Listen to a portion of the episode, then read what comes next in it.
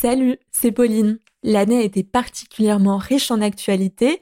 Il y a eu la Covid, bien sûr, mais pas que. De Black Lives Matter à l'apparition de la 5G, en passant par la répression des Ouïghours révélée au grand jour, de nombreux autres événements ont marqué 2020. À l'occasion de cette fin d'année, Quentin, Zineb et moi-même avons tenu à vous proposer un hors-série exceptionnel de 10 épisodes sur ces mots qui ont fait de 2020 une année si particulière.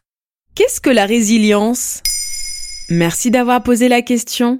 La résilience est un concept utilisé dans de nombreux domaines, des sciences à l'écologie en passant par la psychologie, pour décrire la capacité d'un objet à surmonter une altération de son environnement. Depuis que nos sociétés font face à l'épidémie de Covid-19, on entend qu'il faut être résilient face à la maladie, face au confinement, que l'économie et nos sociétés tout entières doivent faire preuve de résilience, sans que l'on comprenne toujours ce qui se cache derrière ces injonctions.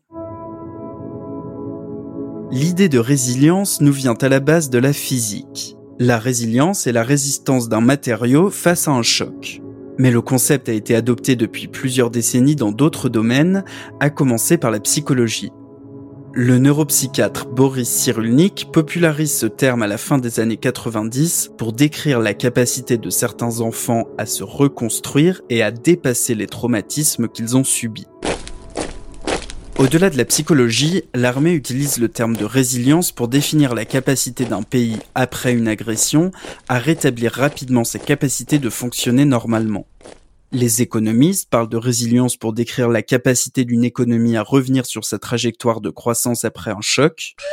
Et puis les écologistes utilisent beaucoup ce terme pour décrire la façon dont les écosystèmes absorbent les chocs, par exemple les sécheresses ou la pollution, jusqu'à atteindre de nouveaux équilibres. En fait, c'est le nouveau mot à la mode, quoi. Disons que c'est un mot pratique auquel on peut donner des sens assez différents. Certains penseurs dénoncent le fait qu'il ait été récupéré et détourné par les acteurs du management, du développement personnel et même de la politique, des équipes de Trump pour relativiser les effets du réchauffement climatique, en passant par Emmanuel Macron dans ses discours de lutte contre le coronavirus.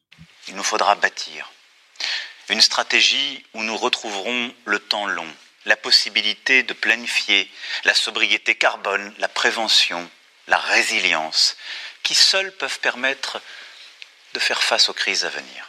Le géographe américain Kevin Grove, cité par l'Obs, note que le mot résilience est de plus en plus utilisé par ceux qui veulent que tout change sans que rien ne change. En gros, le désastre est déjà là, il n'y a plus rien à faire, à chacun de trouver comment s'y adapter. Concrètement, comment je peux devenir résiliente face à ce déconfinement-là? Des psychologues interrogés par le site québécois La Presse rappellent que nous ne sommes pas tous égaux face aux épreuves et que la résilience n'est pas une force de caractère. C'est une souplesse émotionnelle, c'est la capacité à reconnaître ses émotions. Renforcer sa résilience peut aussi passer par l'humour, l'autodérision, mais avant tout par l'environnement. Une bonne hygiène de vie, une bonne santé, une bonne alimentation. Bref, autant de facteurs face auxquels nous ne sommes pas tous égaux. Voilà ce qu'est la résilience. Maintenant, vous savez. En moins de 3 minutes, nous répondons à votre question. Que voulez-vous savoir? Posez vos questions en commentaire sur les plateformes audio et sur le compte Twitter de Maintenant, vous savez.